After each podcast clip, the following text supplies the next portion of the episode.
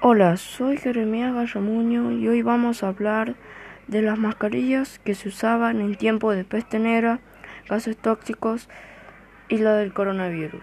Empecemos con la peste negra que surgió en el siglo XIV entre 1346 y 1347. La enfermedad atacaba las partes del cuerpo como la ingle, las axilas y el cuello.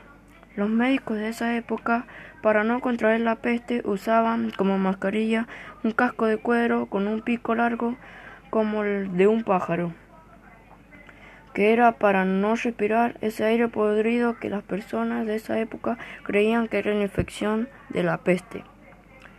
Y en la máscara, y en la máscara para ver ponían unos cristales redondos que servían para que la peste no influya por los ojos. Gases tóxicos.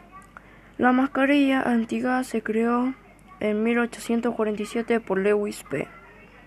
La mascarilla antigas constaba en que se ajustaba a la cabeza para proteger de vapores y gases venenosos. Está hecha por caucho natural vulcanizado al cual se acoplaba al soporte metálico para el filtro, hebillas metálicas para sujetar las correas, que solían ser de tela o lona, y dos piezas oculares de vidrio, principalmente en forma esférica. Estas solo lo usaban los que trabajaban en plantas nucleares y ciclistas. Último, el coronavirus. Este virus surgió en 2019 en Wuhan, en China.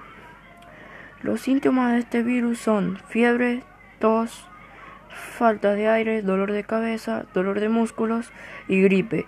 Para evitar este virus usan las mascarillas quirúrgicas que están hechas de tela y elástico.